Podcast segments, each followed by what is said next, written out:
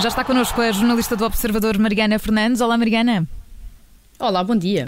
Bem-vinda. Vamos começar esta, esta edição pelos Estados Unidos. Sim, e com uma notícia que chegou ao início da madrugada aqui em Portugal, eh, John Madden, uma das grandes figuras da história do futebol americano, morreu aos 85 anos. Apesar da idade, a verdade é que a morte de John Madden foi inesperada, o que está a provocar uma enorme comoção no interior do universo do futebol americano. Um universo que para nós, como sabemos, é algo distante, será sempre algo distante, mas onde histórias como a de John Madden não podem ser-nos indiferentes. Madden começou por ser jogador, atuou nos Philadelphia Eagles nos anos 50, mas sem grande sucesso, uh, e encontrou a carreira certa quando decidiu ser treinador, liderando os Oakland Riders durante 10 temporadas, conquistando mesmo o Super Bowl em 1977. Dois anos depois, em 79, deixou a carreira de treinador com apenas 43 anos, surpreendendo toda a gente, porque a verdade é que estava no auge uh, desta carreira de treinador. O que ninguém sabia ou esperava era que o papel mais memorável da vida de John Madden ainda estava por aparecer. Conta-nos tudo, Mariana, o que é que ele fez a seguir?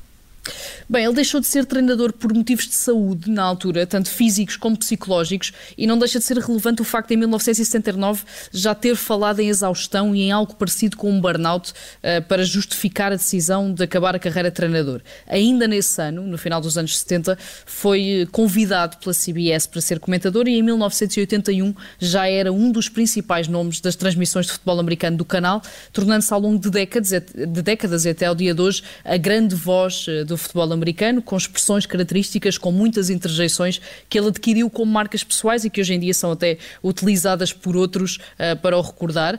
Foi contratado depois pela Fox Sports, onde Rupert Murdoch lhe chamou a joia da coroa de qualquer programa desportivo. Passou também pela ABC, mas voltou à casa de partida, à CBS, de onde só saiu em 2009 para deixar definitivamente o comentário desportivo. Pelo meio e ao longo de todas estas décadas, garantiu que eternizava também o próprio apelido através dos videojogos. Videojogos, vamos lá explicar isso. Como assim? Bem, se aqui na Europa conhecemos uh, o FIFA ou o PES, uh, os principais jogos de consola que simulam jogos de futebol, nos Estados Unidos um dos jogos mais populares é o Madden, o jogo que simula partidas de futebol americano. John Madden emprestou a voz e o próprio nome ao jogo desde 1988, a altura em que foi convidado pela EA Sports para o fazer, e a verdade é que esse papel acabou por misturar-se de forma quase indistinta com o currículo de treinador vencedor de um Super Bowl ou de histórico comentador. Para a história fica também o facto de ter o medo uh, paralisante de alturas, de voar, para além de sofrer de claustrofobia, o que fez com que nunca tenha ido de avião para jogo nenhum, ia sempre de carro ou de qualquer outro transporte. Nunca comentou, por exemplo, jogos em Honolulu, no Havaí, por ser impossível chegar lá sem ser de avião. Uh, John Madden partiu esta madrugada e a verdade é que com ele partiu também grande parte da história do futebol americano recente. É mesmo. Mariana, vamos avançar, vamos para a Itália. Sim, para uma história muito curiosa que tem como epicentro a localidade de Porreta Terme, bem no centro de Itália. Aqui a figura religiosa mais venerada é Nossa Senhora da Ponte, que recebeu este nome com base numa pintura do século XVI que mostra Maria junto a um rochedo perto da ponte que passa por cima do rio Reno. O sítio tornou-se um local de devoção, levando até à construção de um santuário, mas o passar dos anos e das décadas fez com que os milagres de Nossa Senhora da Ponte fossem pedidos essencialmente por por um tipo de pessoas, jogadores hum. de basquetebol, ao ponto de a paróquia de Porreta Terme ter já feito um pedido formal ao Vaticano para que a Nossa Senhora da Ponte seja considerada a padroeira oficial do basquetebol italiano. Oh, oh Mariana, mas jogadores de basquetebol e porquê? porque esta cidade de Porreta Terme tem uma tradição muito grande ligada ao basquetebol desde a altura da Segunda Guerra Mundial, quando os italianos começaram a aprender a jogar com os norte-americanos que estavam no país, e a verdade é que nos anos 50 era já eh, o grande epicentro da modalidade em Itália.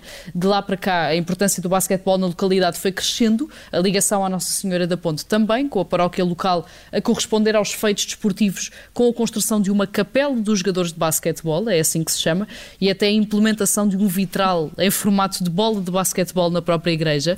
Para percebermos a dimensão desta devoção, Meo Sacchetti, selecionador da seleção masculina de basquetebol de Itália, visitou o santuário em 2020, no ano passado, e os italianos acabaram por conseguir apurar-se para os Jogos Olímpicos de Tóquio, algo que não acontecia há 17 anos e que o treinador atribuiu um milagre devido a esta visita.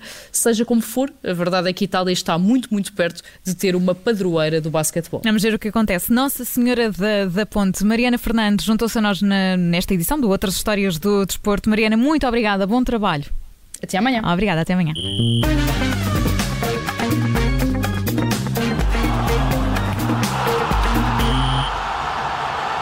Rádio Observador. Obrigada por ter ouvido este podcast. Se gostou, pode subscrevê-lo, pode partilhá-lo e também pode ouvir a Rádio Observador online em 98.7 em Lisboa e em 98.4 no Porto.